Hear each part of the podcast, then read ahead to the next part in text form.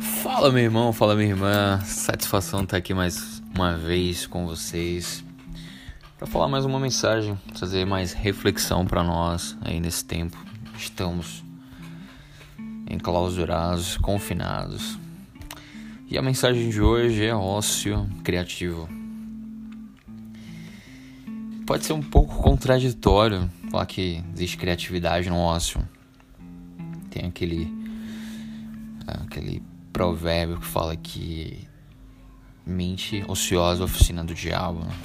Mas aí é que tá. Esse termo ele foi criado pelo sociólogo Domênico De Masi, onde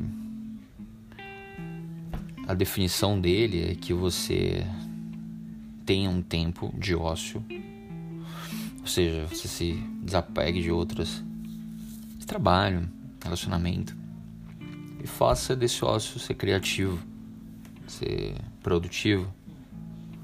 Repense né? ideias, conceitos,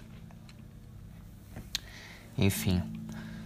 E eu tenho meus momentos de ócio, eu procuro ter né, geralmente meus momentos de ócio criativo, principalmente nesse tempo. Estamos mais recatados dentro de casa. Então, que que a gente começa a se perguntar, né? Porque as perguntas é que movem, é que nos levam a outros lugares. Dentro do âmbito físico, emocional, espiritual, como que vai a minha vida? Como que vai a sua vida? Meu corpo, né? É, que é o físico, estou satisfeito com ele, né? preciso mudar, né? alimentação, esporte, exercício como é que vai meu emocional, é, minhas emoções, minha mente, minha ansiedade, enfim, espiritualmente, né? Para onde estou indo, por que, que eu estou aqui? Eu acredito no ser superior, acredito em Deus, estou satisfeito com Deus, Deus está satisfeito comigo. Essas perguntas que a gente precisa fazer. E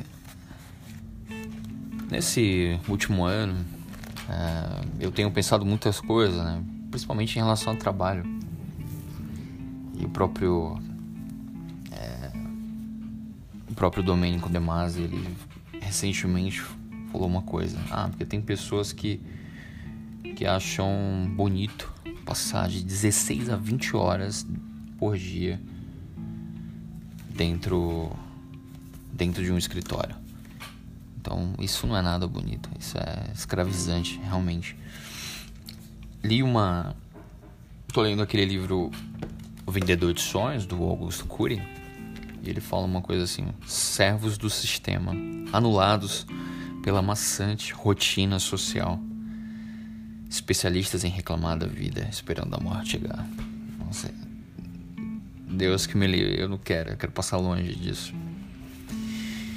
E a gente percebe que assisti um filme chamado O Poço também, que fala da é, desigualdade né, social, a má distribuição de renda. E, e esse, essa mensagem, queridos, é um pouco diferente das que eu venho falando, é, que eu normalmente eu venho falando sempre pregando a palavra de Deus, mas eu acredito que é bom também a gente também conversar sobre outras coisas né, o que nos cerca, como um pensamento né, mais de, filosófico, psicologia, psicanálise, enfim. E sabe o que eu descobri? Oito pessoas detêm o dinheiro, a riqueza de metade da população mundial. Isso é um absurdo. Isso é um absurdo. Você vê, por isso que realmente você vê tanta pobreza, miséria, violência, enfim que a violência é, não justificando de forma nenhuma, claro, mas a violência é a linguagem que as camadas mais baixas da população elas utilizam. É, nós temos que ter a necessidade de pensar realmente mais na coletividade do que no próprio indivíduo. Isso isso é necessário pois só assim teremos um uma sociedade mais saudável, né? boa de se conviver. É.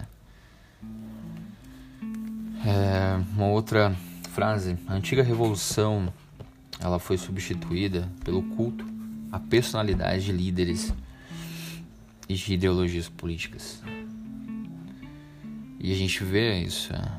a gente costuma criticar países que têm em seus governos estado totalitário, ditadura, é, tirania. Mas às vezes a gente exalta um ou outro político aqui no Brasil, nos Estados Unidos, na Europa, de maneira idólatra, né? É, uma ânsia assim de defender com os dentes e tal. Isso é perigoso porque principalmente quando a gente transfere as nossas responsabilidades para o Estado.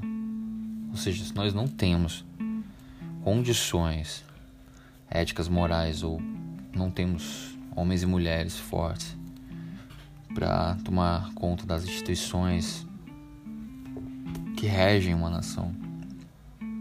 Quando você delega isso, você transfere isso para o Estado, o que vira uma, uma é um Estado centralizador que não é muito afeiçoado a manifestações de expressão, liberdade de expressão e outras coisas são sufocadas dentro desse Estado. É, realmente, recalcular a rota é, é preciso. A gente precisa saber para onde a gente está indo. Vamos lá. Como está o meu trabalho, meus relacionamentos? Você pode fazer essa reflexão também. Será que a vida é muito curta para você trabalhar naquilo que você odeia? Claro, existem as necessidades, né? Provisão, família, filhos, enfim. Mas no cemitério onde a gente passa é o lugar onde a gente mais vê sonhos que foram enterrados. Esse desenvolvimento do capitalismo, ele depende muito da ansiedade nossa pelo desejado e não pelo necessário. As nossas escolhas. Como está indo minha minha versão a cada ano? Será que eu estou melhorando? Imagina um iPhone, né, que a cada ano melhora. Que... iPhone 11, por exemplo otimizado, turbinado. Então, como que a gente tá? A gente vive uma época que de muita informação, muito conhecimento. Como que eu me imagino ser?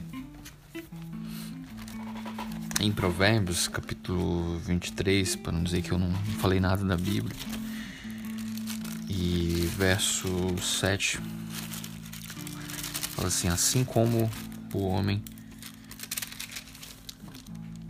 Assim, porque como, porque como imagina em sua alma, assim ele é. Fato. Uma outra frase do Augusto Cury que ele fala assim: retire a utopia e seremos máquinas. Ah, mas é muito tópico isso, o mundo de as pessoas vão pensar uma nas outras, né? Vão ser mais amorosas, generosas umas com as outras.